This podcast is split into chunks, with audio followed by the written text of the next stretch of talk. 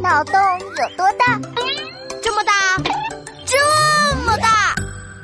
一步两步，一步两步，很是魔鬼的步伐。嘿，摩擦摩擦，哟哟！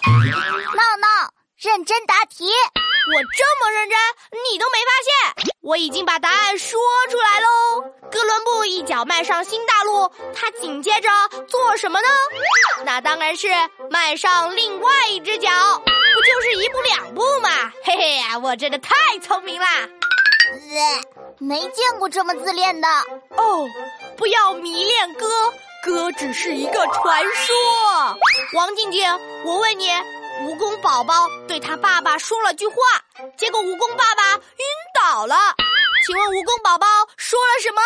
嗯，这个问题有点难哦。我想想，同学们，你们也开动脑筋想一想哦。五、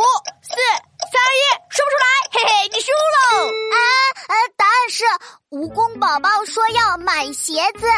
你看，蜈蚣那么多脚，买鞋子还不得把他爸爸吓晕吗？好吧，好吧，又被你答对了。